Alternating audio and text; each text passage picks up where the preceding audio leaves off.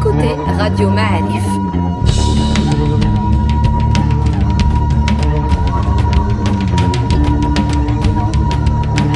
Le podcast Histoire.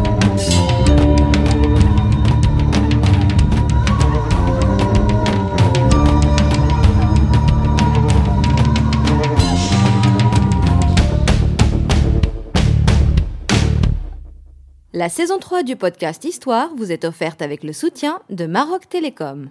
Bienvenue à vous, les amis auditeurs de Radio Ma'alif. Nous sommes, euh, nous sommes là. nous sommes là et il est là. Mustafa Kadeli, salut. Bonjour. Comment ça va? Ça va, ça roule. Alors, je vous explique que Mustafa Kadeli a une page A3, s'il vous plaît. Une page A3, pleine de notes en arabe, en français. Et est-ce qu'il y a de l'anglais aussi? Euh, il doit y avoir des, C'est très dense. des gribouillages. C'est très très dense. Il y a des dates, il y a des. Ouais. Donc ça vous donne une idée de la complexité. Je pensais vraiment en lui demandant ce, ce podcast que ça allait être facile, mais en fait ça lui a demandé du travail. Et on va aujourd'hui parler des Wattasides qui n'ont pas une place très claire hein, dans notre déroulé dynastique tel qu'il est enseigné à l'école, vu qu'ils ne figurent pas parmi les dynastiques qui ont régné. Pourtant, ils ont joué un rôle entre les Saadiens et les Mérinides, n'est-ce pas? Oui, ils, apparaissent rapidement hein, dans les chroniques historiques. D'ailleurs, euh, le grand historien Nasseri, auquel je me suis référé, les, les inclut un peu dans les Mérinides puisqu'ils en font partie. Ils étaient des, comment dirais-je, une famille de vizirs, de gens qui travaillaient beaucoup dans l'administration euh, à l'époque mérinide. Et donc, ils avaient des positions assez stratégiques. Donc on parle de quelle année là? Wattassiyin, c'est une la, la dynastie la plus courte, si j'ose dire, la plus euh, mais la plus dense en même temps parce que ça vient à un moment de l'histoire. On va voir, hein, on va planter le décor d'abord. Ça se passe à peu près entre 1462, l'assassinat du dernier sultan mérinide Abdelhaq, jusqu'en 1548, quand le dernier sultan des Wattassides a été fait prisonnier par Le notre pirate. ami Mohamed Sheikh Sadi Ah oui, quand il a assiégé la, la ville de Fès en 1548, et donc la prise de Fès et la consécration de la dynastie saadienne qui avait commencé hein, depuis à peu près 1506, leur lutte contre les Portugais. Alors je disais tout à l'heure, on va planter le décor. Puisque nous sommes à la fin de la période mérinide, et c'est euh, aussi le moment de la fameuse Reconquista, et la poussée euh, chrétienne espagnole et portugaise en Andalousie, et donc la prise de différentes villes et régions petit à petit jusqu'à la chute de Grenade en 1492, qui était tenue par Bani l'Ahmar. Entre-temps, on a les incursions, puisque pour les Espagnols et les Portugais, la Reconquista ne s'arrêtait pas en Espagne et au Portugal, mais bien en Afrique, c'est le prolongement un petit peu. Et donc, il y a une série d'occupations qui commencent depuis septembre 1415 jusqu'à Tripoli, hein, en Libye, en passant par Wahran, Alger, Bjaya, Tunis, Tripoli, ensuite sur la côte atlantique, Tanja, Asela, Mehdia, qu'on appelait Mamora à l'époque, Anfa, qui s'appelle aujourd'hui Casablanca, Azmour, Jdida, Asfi, Mazagan. euh, Mazagan, euh, Mzran, Mzran qui devient Mazagan, et euh, Asfi, et puis euh, Santa Cruz, euh, Agadir, et jusqu'à Cap euh, Bojador également. Et euh, même au-delà, puisque les Portugais mettent pied euh, aux îles Canaries, et même en Afrique de l'Ouest, sur la côte euh, du Sénégal et de la Gambie, Cap-Vert. euh, Cap-Vert et même sur la terre ferme côté Sénégal parce que c'est aussi euh, ça nous intéresse puisqu'ils vont essayer également de capter le commerce transsaharien par la mer. Donc vous voyez, entre portugais et espagnol, la Reconquista continue en terre d'Afrique et euh, ça correspond à ce moment de la lutte de pouvoir entre les Mérinides, de la lutte de pouvoir dans, le Sérail, la puissance que les Wattassides avaient eue à l'intérieur du Sérail puisqu'ils occupaient des postes stratégiques au sein de l'État des Mérinides puisqu'il s'agit au fait, paraît-il, de cousins.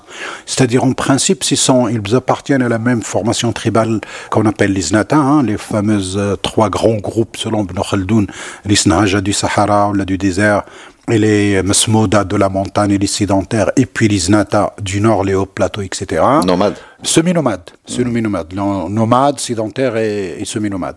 Mais d'après euh, euh, notre historien Nasseri, s'ils sont cousins en quelque sorte des Mérinides, et en même temps, ils, paraît-il, ils, ce sont des résidus des Almoravides dans le Rif.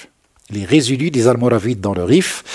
et même de Youssef Ben Tashfin, dit-on. Wallahu a'lam, comme il dit lui-même également. Donc c'est intéressant un petit peu comment, sur euh, trois dynasties, les Almoravides, les Almohades, etc., cette famille qui travaillait avec les Almoravides à un moment donné, et puis une autre dynastie est arrivée, peut-être ils ont été marginalisés, mais ils se sont refaits, en tout cas, une position à l'intérieur de l'État, soit au niveau administratif, soit au niveau militaire, soit comme des gouverneurs des différentes villes, places, régions, etc., y compris bien sûr en Espagne.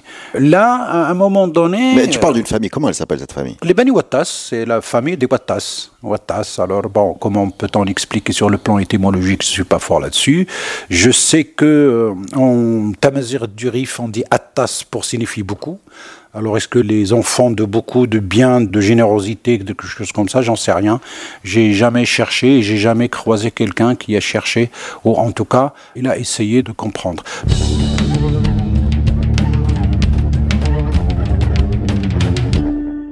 Alors revenons au Wattas, donc euh, Beni Wattas. Beni Wattas, bah, peut-être elle jouait le même rôle avec les Mérinides. Les Mérinides jouaient ce rôle avec les Almohades.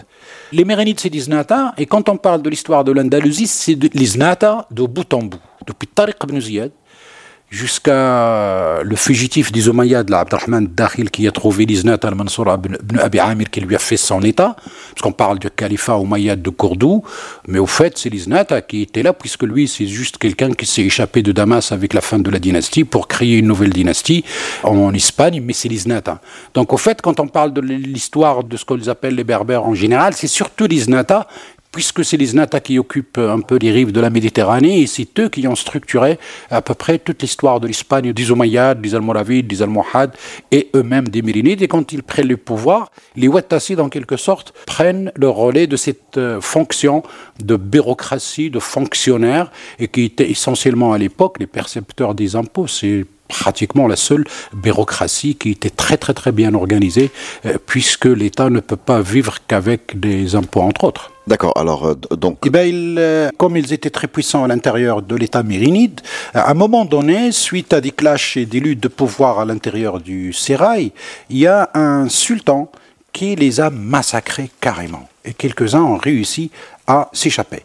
Et euh, ce sultan des Mérinides qui les a massacrés, et non seulement cela, mais il les a massacrés et il a désigné il a massacré la famille, y compris son grand vizir.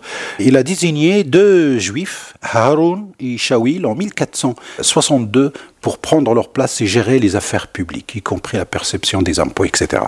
Et vous imaginez un petit peu la provocation faite par le sultan mérinide vis-à-vis de la population de la ville de Fas essentiellement qui était leur capitale et de tout le nord du Maroc.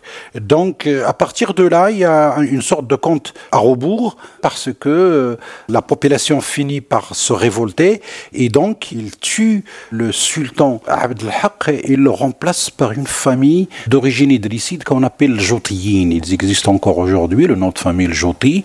Et donc, on désigne un descendant de Moulay Idriss. Hein. On fait la connexion avec les autres podcasts quand on parle de la, redécouverte de Driss II dans la ville de Fès à l'époque mérinide et comment la descendance idrisside va reprendre un petit peu une place comme une sorte de légitimité de pouvoir. Seulement, euh, ça va pas durer très très très longtemps et au bout de deux ans, donc, un Dewatassi qui les rescapé de ce massacre fait à cette famille va revenir, qui s'est réfugié un peu dans la région de Jbala et exactement à Asila en 1464 et c'est le début de la dynastie des Wattassides avec leur premier sultan Yahya ben Yahya ben Omar ben Zayan al-Wattassi. Alors, euh, sur quel territoire il règne ce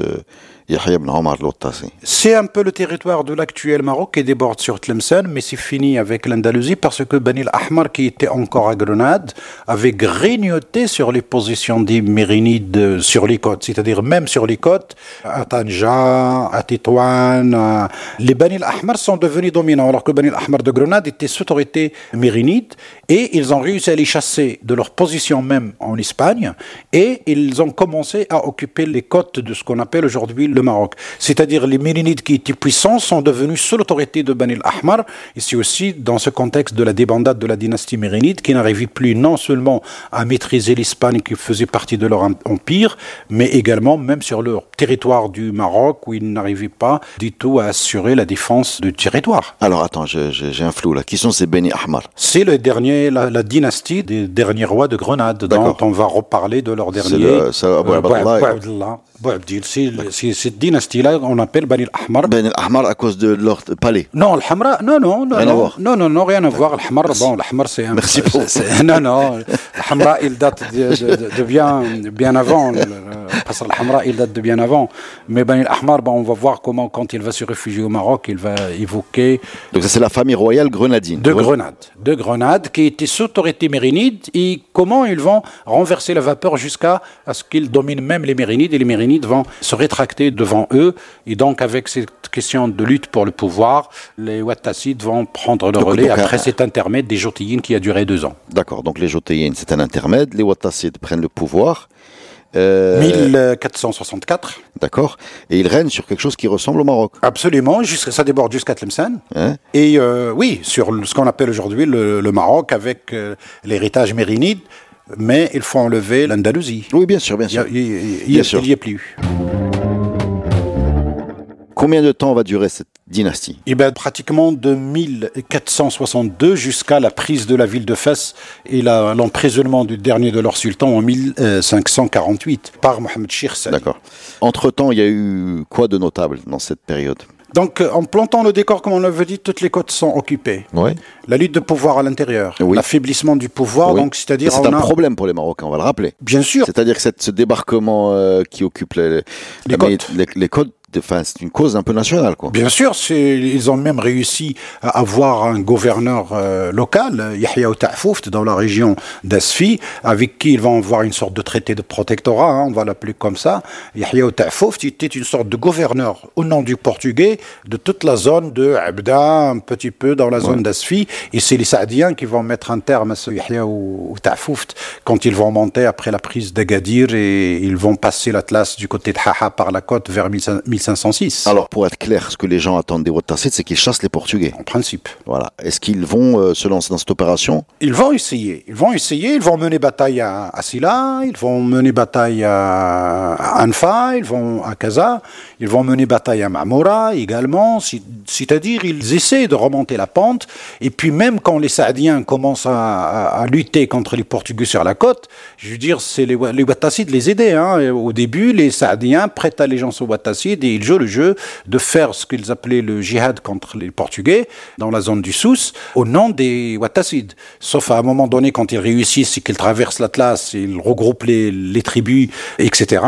Et ils commencent à lorgner sur le pouvoir. Et c'est comme ça qu'une fois arrivés à Marrakech, même le gouverneur, le gouverneur Wattasside de Marrakech leur ouvre la porte. Il ne lutte pas contre les Saadiens, sauf qu'il, quelques jours plus tard, il l'invite à une partie de chasse d'après série et l'empoisonne avec le krishlet. Je ne sais pas le krishlet, hein, c'est les petits gâteaux mkerkbin, euh, marouf Marrakech, krishlet. D'accord. C'est des petits. Des, en l'occurrence. on peut dire krishlet empoisonné. C'était pas une bonne, bonne, idée de les manger ce jour-là. alors qui empoisonne qui? Ben, Les Saadiens empoisonnent le gouverneur de Marrakech, le gouverneur Ouattacide de Marrakech, qui leur a ouvert les portes. D'accord. Pourquoi les Saadiens réussissent là où les Ouattacides ont échoué? Est-ce que c'est une question militaire, de ressources, de stratégie, de c'est quoi? Il peut y avoir de tout et surtout aussi l'adhésion des tribus et puis avoir les ressources humaines et financières pour le faire. Je veux dire, le Moutacide avait l'Anfad. Ce qu'on appelle l'Anfad dans les textes, c'est l'artillerie. Mais paraît-il, euh, il y a... Les canons. Les canons, absolument. Comment tu appelles ça? L'anfad. C'est comme ça qu'on les écrit dans nos manuscrits. L'anfad. Euh, l'anfad. L'anfad. Hein. L'anfad, en fait, on prononce ça l'anfad. Et c'est un terme qui est resté vivant dans le vocabulaire, en tout cas, que j'ai retrouvé dans le Moyen Atlas jusqu'au XXe siècle. Quand on me parlait de la guerre coloniale, on me disait, on parlait beaucoup de l'anfad.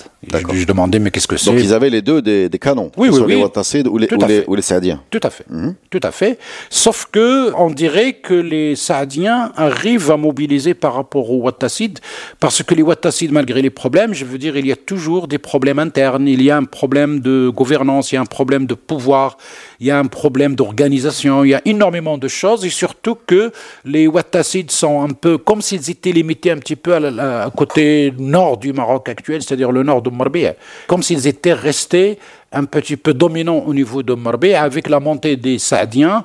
Ils ont, les Saadiens, ils ont lutté contre les Portugais, mais ils ont lutté contre Yahya ou Tafouft, mais personne ne s'est opposé à leur avancée. Ils arrivent à Marrakech, le gouverneur Ouattassid leur ouvre la porte, donc il n'y a pas de problème. Sauf qu'en arrivant à Marrakech, ils continuent à faire croire aux Ouattassid qu'ils lui font allégeance, mais à partir du moment où ils ont tué le gouverneur, ça devient un problème Ouattassid saadien, et on assiste à deux batailles.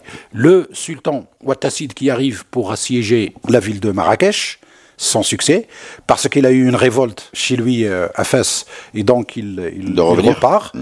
Et euh, quelques années plus tard, c'est la grande bataille décisive qui a eu entre les et les Saadiens au niveau de l'Ommarbi, dans le Tadla, quelque part qui s'appelait Mshra euh, non loin de Darwil Zidouh, non loin de Ibn Saleh.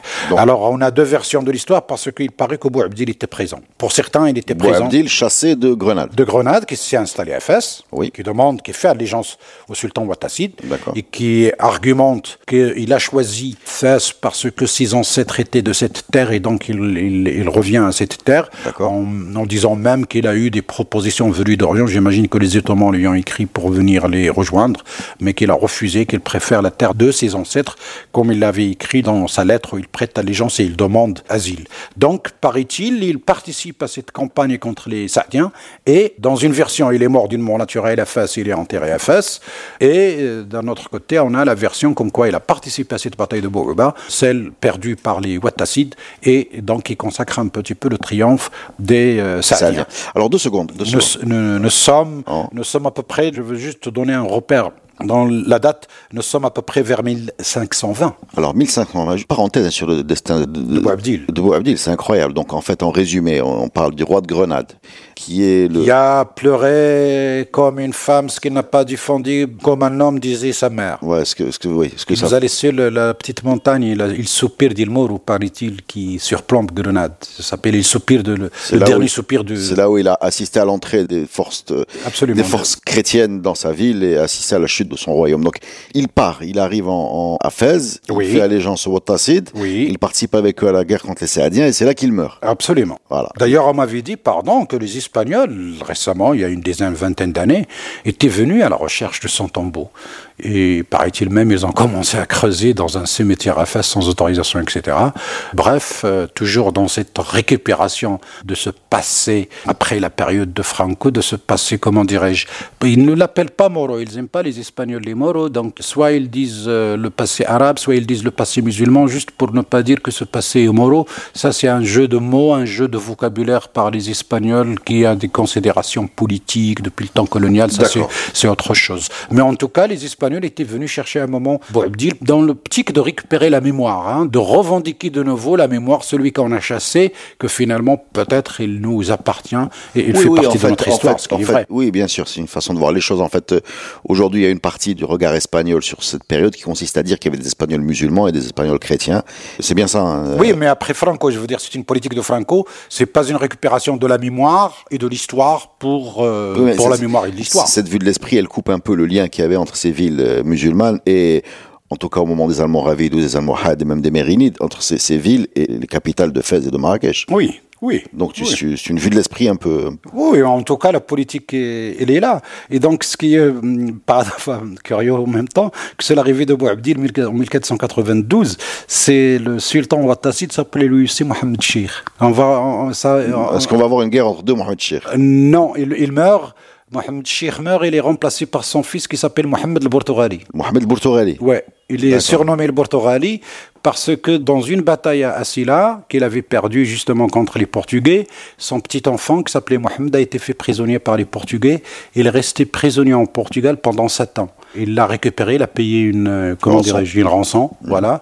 Et au bout de sept ans, il est revenu, donc il a pris le surnom de Bortoghali, mais il n'avait pas d'affection particulière pour les Portugais, loin de là, c'est juste un surnom, parce qu'il a séjourné chez eux euh, sept ans. Revenons à cette bataille entre les, Saadiens et les, au niveau de l'Omarbé, les Saadiens et les. C'est du côté saadien. Qui c'est qui est à la tête de, l'armée? C'est ben Mohamed Sheikh. Euh, Mohamed Sheikh était avec son frère euh, Moulay Ahmed Al-Arj. D'accord. Et donc après, ils se sont disputés. Mohamed Sheikh prend les devants. C'est Mohamed Sheikh qui prend face par la suite. Mais jusqu'à cette bataille-là, c'est Mohamed, c'est euh, Ahmed Al-Arj euh, surnommé l'Araj, qui était euh, le pilote un petit peu de cette euh, famille saadienne. Donc c'est une grande bataille, ça j'imagine. Oui, très grande bataille. Est-ce qu'elle est documentée? Est-ce qu'on sait oui, oui, oui, oui, oui, on a des documents, on a beaucoup de personnages en ont parlé, parce que, attention, nous sommes à une période où on a beaucoup d'écrivains. Nous sommes à la fin de la période mérinide, où on a connu quand même quelqu'un qui s'appelait Ibn Khaldoun, entre autres. Et puis Ibn Khaldoun, Abdelrahman, on, on parle beaucoup d'Abdelrahman et on oublie son frère Yahya, qui est aussi un grand écrivain qui a laissé aussi des ouvrages, mais malheureusement, il est éclipsé par la grande image de son frère euh, Abdelrahman. C'est un Donc moment. Yahya, c'est Yahya le. Yahya ibn, ibn Khaldoun, son frère. Euh, son frère d'Abdelrahman. Euh, bah, bah, Abdelrahman, il couvre un petit peu. Il a hein. écrasé la famille. Il a écrasé la famille, tout à fait. Et aussi, je veux dire, les orientalistes de la période coloniale, pardon, les orientalistes ont essayé de montrer que Ibn Khaldoun était quoi, une sorte de cas rare, de cas exceptionnel, comme ils ont essayé de montrer à chaque fois. Il y a, il lumière qui apparaît comme ça, comme quelqu'un de particulier. loin de là, on est dans une période où on a à peu près une, entre 60 jusqu'à 70 écrivains qui nous ont laissé des manuscrits euh, sur beaucoup de sujets et surtout en histoire. Et euh, beaucoup de gens de cette période, dans les chroniques qu'ils nous ont laissées, ils ont abordé les aspects de l'histoire auxquels ils ont assisté, donc ils ont témoigné. Alors, les historiens qui sont venus plus tard, qui ont compilé comme Nassiri, que je cite, mais avant il y a Akensus, il y a Zayani, mm. il y en a d'autres, quand ils compilent l'histoire des dynasties, etc., ils vérifient les différentes sources, ils vérifient les différentes informations dans euh, les écrits de ces chroniqueurs, de ces gens qui ont euh, vécu pendant cette période. C'est aussi un moment où on commence à avoir le début de ce qu'on appelle aujourd'hui les Jusque-là, on avait des débats, il n'y avait pas encore du weird, il n'y avait pas encore de ce qu'on appelle les chaînes de transmission de weird avec toutes les écoles d'Isaouia qu'on a. Là, c'est le moment fatidique. C'est le moment où a vécu Ben Sliman al-Jazouli qui a écrit Dala il Khayrat, qui est l'un des éléments de base aujourd'hui des weird utilisés par toutes les Zawiya, quelle que soit leur appartenance, leur, leur euh, tendance. Euh, on a son élève euh, Abdelaziz on a l'élève de l'élève qui s'appelle Sidi Moulqsor al qui sont aujourd'hui parmi les trois origel de, de la ville de Marrakech. Mm. On a aussi, euh, je veux dire, ça c'est côté Marrakech, on a aussi euh, Afas, dit non, illustre on a Louane Charissi, le père, qui nous a laissé le Mériard, un, 20 volumes un petit peu sur la jurisprudence, sur les litiges et comment résoudre les problèmes, etc. On a son fils, Abdelwahid, qui a vécu ce moment-là, et d'ailleurs, c'est lui qui a écrit la Bay'a des et il a refusé par la suite de faire la Bay'a aux Saadiens, ils l'ont tué. On a également d'autres noms illustres qui sont apparus, c'est le moment de ce contexte. Est-ce que, tu es en train de nous dire que c'est un, un moment d'effervescence euh, spirituelle ou intellectuel? Oui, euh, les deux, spirituel, mais aussi beaucoup de charlatans beaucoup de charlatans également. Je veux dire, hein, c'est le contexte peut-être s'y prête. Des faux, des faux, des faux prophètes. bah, le contexte s'y prête parce qu'avec toute la catastrophe qui est arrivée en Andalousie, avec l'immigration des gens, je veux dire, pour les gens, c'était la fin du monde. Beaucoup de monde qui s'échappait, la poussée chrétienne, ils hmm. arrivent jusqu'aux côtes, etc. Donc il y a énormément de choses. C'est le moment de Eshakandisha, c'est le moment de beaucoup d'histoires liées un petit peu à ce moment-là. C'est un choc collectif, hein, tout ça. Absolument, absolument. Et donc, si ça nous donne tout cela, euh, on a un héritage de de la période mérinide qui se succède par les Almoravides, les Almohades, les gens du savoir, les savants, les gens de la théologie, les gens de la grammaire, les gens de l'histoire et beaucoup de la chimie, de la mathématique et de beaucoup de choses. Et puis, on commence à avoir des gens qui vont vers le spirituel et vers, je dis, c'est le moment de la fondation des Zawiya et le début des premières Zawiya qu'on connaît euh, aujourd'hui. Et à leur tête, cette euh, branche mère qu'on appelle Jazoudia et de laquelle se sont inspirés beaucoup. Euh, Bien sûr, tu fais le lien avec le savoir, mais on peut aussi parler de faiblesse militaire, parce que puisque tu compares les dynasties entre l'armée de Youssef Msachfin, des Allemands Ravides, ou bien celle de Yaqub Mansour, de Abdelmoumen euh, des Allemands Had, il y a eu des grosses, grosses, grosses euh, structures militaires, et les Mérinides n'en ont pas ça. Euh, si, les Mérinides, ils avaient ça. Je veux dire, au, début, la puissance des Mérinides, elle est géniale. Au début, si. C'est-à-dire Abou Hassan, Abou Ainan, les deux têtes, les deux mm. noms connus, mm. c'est l'extension du territoire un petit peu mérinide. Abou Hassan, on a une histoire de Abou Hassan le Marini quand il, il est allé jusqu'à Tunis, et il revient de là par bateau, et puis les bateaux qui chavirent, son fils qui apprend que les bateaux ont chaviré, Abou il se déclare sultan, et puis un jour, le papa rescapé de la tempête arrive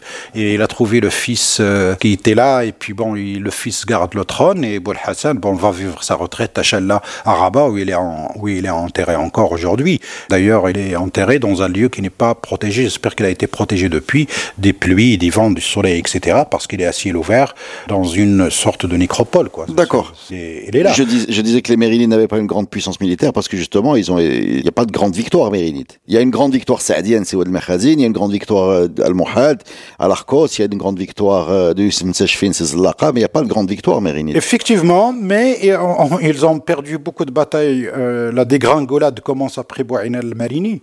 C'est à ce moment-là que la dégringolade commence. Ils commencent à perdre des positions jusqu'au point, je vous disais tout à l'heure, que Banil Ahmar de Grenade, qui étaient des vassaux un peu des Mérinides, deviennent carrément les, patrons, les concurrents et les patrons. Sauf que c'est leur perte également parce que par l'absence de ces tapis qui venaient du Maroc ou du Maghreb, ils étaient foutus puisque le Ferdinand et Isabelle ont fini par avoir raison d'eux et puis ils les ont expulsés en gardant bien sûr. Il y a, paraît-il, je crois 60 conditions dans le traité de réédition de Boabdil pour quitter Grenade pour les droits des musulmans et des juifs qui allaient rester euh, en Espagne. Et puis finalement, avec Cisneros 1506, il va... Ouais, ces droits vont pas être respectés. Respectés, etc. Mais il y a 60 conditions quand même. Ce hein. droit, c'est celui du plus fort. absolument, absolument.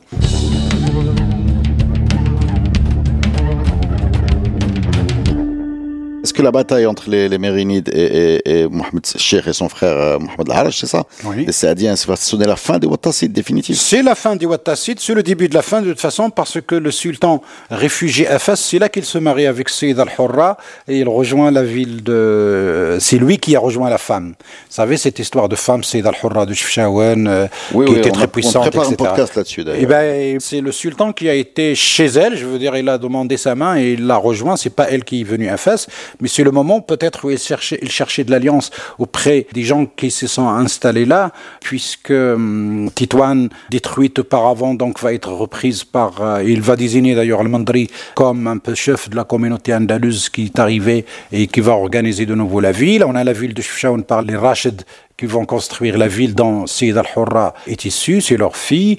Et donc euh, là, on a un, un, moment, une puissance humaine, euh, démographique qui va s'installer au nord et que peut-être à la recherche d'alliances pour essayer de contrer les Saadiens.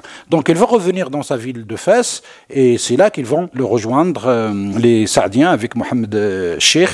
Ils l'ont capturé. Hein, le, le, le, dernier, le, dernier, avec toute sa famille. Pour certains, il est mort à Marrakech de mort naturelle. Il y a d'autres sources qui disent non, il a été assassiné à Dra. Moi, peut-être, je vais vers l'hypothèse qu'il est mort d'une mort naturelle à Marrakech. Par contre, un cousin de dernier sultan Ahmed Ben Mohamed al-Portugali, mm. c'est le dernier sultan des Wattassides, il avait un cousin qui s'appelait Bouhassoun, qui était sultan, qui a été remplacé de son vivant par un cousin à lui. Lui, il a réussi à s'échapper à Tlemcen et il revient avec les Turcs. Et donc, il reprend la ville de Fès et Mohamed oh, Sheikh oh, oh, s'échappe de la ville de Fès de nouveau pour rejoindre sa Marrakech. Et donc, il prépare de nouveau une nouvelle armée deux ans plus tard, euh, la même année, pardon, la même année, il revient et il reprend la ville de Fès. Mais donc, là, il y a une on a résurgence wattasside. Oui, oui, oui, on a une, une tentative de résurgence avec Bouhassoun. Avec les Turcs. Avec les Turcs. C'est dingue parce que l'histoire se refait, parce que c'est ce qui va se passer euh, des années peu, plus tard. Un avec, peu plus tard. Avec Abdelmalek. Et, eh, nous sommes en 1535. Hein, Voilà, nous sommes en voilà. 1535.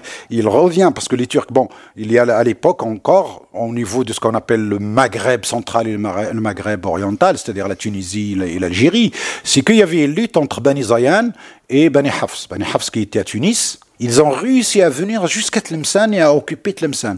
Et donc, il va y avoir une lutte de pouvoir entre les Bani Zayan qui étaient à Tlemcen et les Bani Hafs qui étaient à Tunis. Les Bani Hafs, c'est l'héritage des Almohades. Oui, oui, de Abu Hafs, Hafs Omar, Faska. Faska al-Hantati, de la région aujourd'hui des Mintanout, qui a été envoyé là-bas pour euh, euh, gouverner. Non, pas lui, Puis, hein, son petit-fils. Absolument, mais Ouais. il a créé une dynastie purement tunisienne, parce Ouais, que vous ouais, savez, c'est classique, ça se passe par le mariage. C'est le Faska al-Hintati qui, qui devient Abu Hafs Omar. Qui devient. Abu Hafs Omar sous le baptisé entre guillemets par Ibn Soumert et qui euh, qui accompagne qui fait partie du cabinet des 10. Tout à fait, Ouais, tout à Et fait. dont les Et- petits enfants vont créer les Hafsés en Tunisie. Absolument, jusqu'à l'arrivée des Ottomans qui vont balayer et les Bani Zayan et les, Et les les. D'accord, donc les Turcs essayent de pousser le, le dernier Ouattassi. là, Oui, oui, oui, ils arrivent à Boursorelli, ils l'occupent, et d'après Nasseri, l'armée a abusé de l'hospitalité, donc ils ont commencé à abuser de la population et à prendre les femmes et les filles de force. Ah bon Et donc ils se plaignent auprès de Mohsen, et donc ils les payent, hein, pour repartir. C'est à ce moment-là que les Saadiens reprennent euh, la guerre et donc ils assiègent de nouveau Fès et ils tuent euh.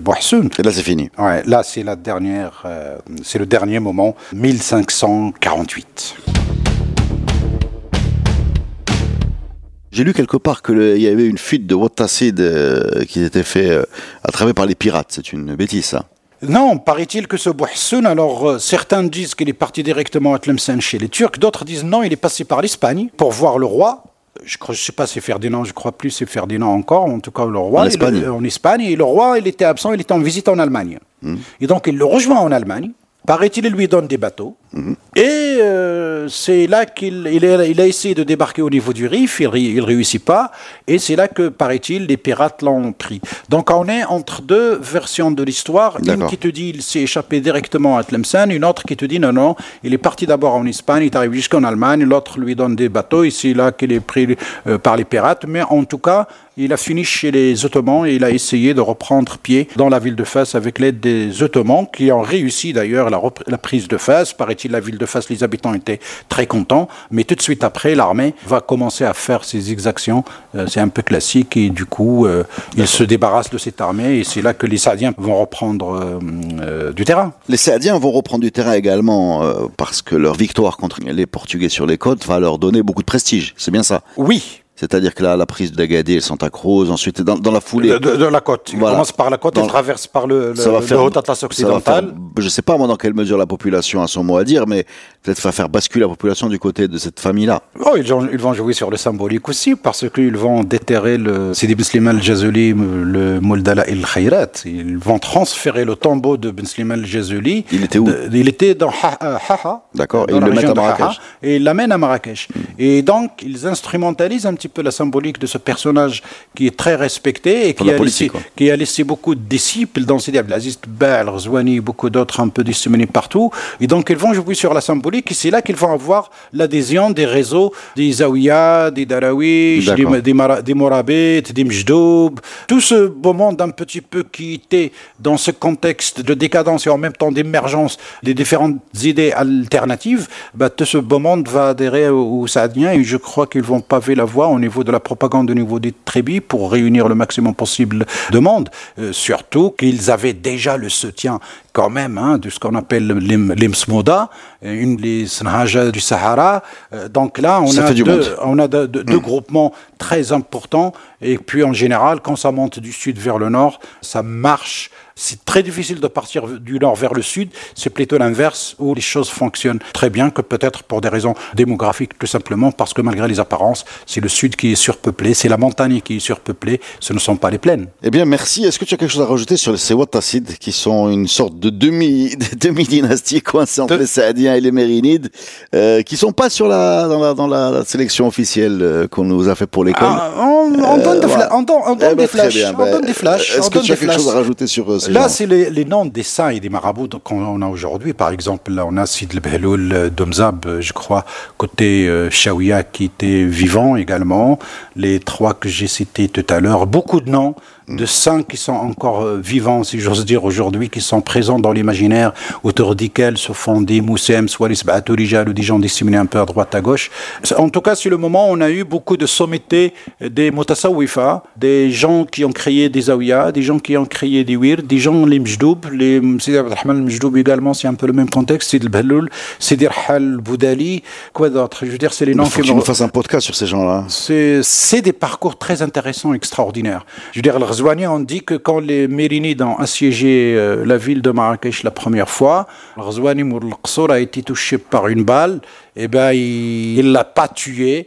Et il a fait, comment dirais-je, une sorte de dua sur l'Ouattassiyin, parce que déjà, il avait, il avait fait un dua, il, il habitait un moment à Fès, et puis il n'aimait pas trop ce qu'il faisait, et puis il a dit, euh, il a fait un geste d'ailleurs, c'est extraordinaire, quelque chose qu'on utilise aujourd'hui. Il a pris un pan de son burnous, entre les mains comme ça, il a l'historien dit فأخذ خنيفه في يده ويشير به من جهة فاس إلى جهة مراكش ويقول أيا السلطة إلى مراكش خنيفه هو أخنيف واحد الماركة de Bernous c'est un أخنيف c'est un ouais. Bernous noir euh, très lourd c'est un, un Bernous de, de, de Donc tu es en train de dire qu'avec son Burnous, il a, fait, il a transféré le pouvoir. non mais on, on- on dit en tamazirt il a ashdad c'est-à-dire quand tu lèves un pan de tajlaba, de ta, une femme ou un homme, c'est-à-dire c'est c'est une sorte de c'est un geste qui existe encore aujourd'hui. On, on, prend un bout de ce qu'on de ce qu'on met, une djellaba, un burnous ou n'importe quoi, et puis on, on fait une, une, invocation à Dieu. Oui, mais tu, tu, as, tu, as, le même geste quand tu prends un carton rouge ou un carton jaune injustifié, et tu prends un bout de ton maillot ou un bout de ton short et tu le. Eh ben tu supplies, tu, ouais, supplies. Euh, et ben c'est c'est le geste. il faut juste quand vous allez le visualiser comme euh, Mustafa, je vais devant moi me le visualiser, on le voit très bien. Et eh ben c'est un geste qui existe. C'est très ancien. Donc c'est ce, c'est le Ghazouani l'avait fait et l'historien l'a noté et il l'appelait Khanif ou Akhnif. On dit Akhnif, c'est un peu le le le, le Bernous d'Iglawa. Les gens de la haute montagne en laine noire, très dense, très costaud contre euh, le froid. Merci beaucoup Mustafa pour ces précisions sur cette euh, dynastie des Wattassites. C'était très intéressant comme d'habitude.